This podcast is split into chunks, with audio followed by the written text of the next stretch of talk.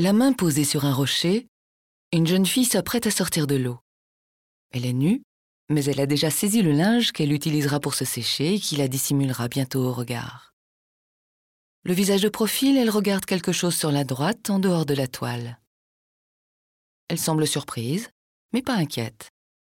La posture animée de son corps et l'expression de son visage traduisent la même chose. Une vivacité empreinte de sérénité, de douceur et d'innocence.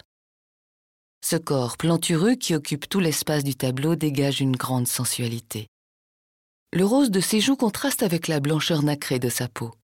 Ce rose soutenu se retrouve dans les vêtements posés sur le rocher en bas à droite. Ils mettent en valeur les teintes plus douces de vert, de jaune et de bleu qui composent le décor. Les éléments du fond sont imprécis, flous. Ils forment une sorte d'écran végétal qui fait ressortir encore davantage la silhouette voluptueuse de la baigneuse. Le drapé blanc, lui, illumine l'ensemble et se reflète dans l'eau en mouvement autour des cuisses de la jeune fille. La représentation de nu, et plus particulièrement de baigneuse, faisait partie des thèmes favoris de Renoir. Avec cette œuvre, il exprima la sensualité du corps féminin sans chercher à la teinter d'érotisme. Pour cela, il prit comme modèle une adolescente plutôt qu'une femme. Il donna à cette toile une dimension intemporelle en choisissant une pose et un drapé inspiré des statues antiques. Sa baigneuse aux cheveux longs sort de l'eau à la manière d'une Vénus.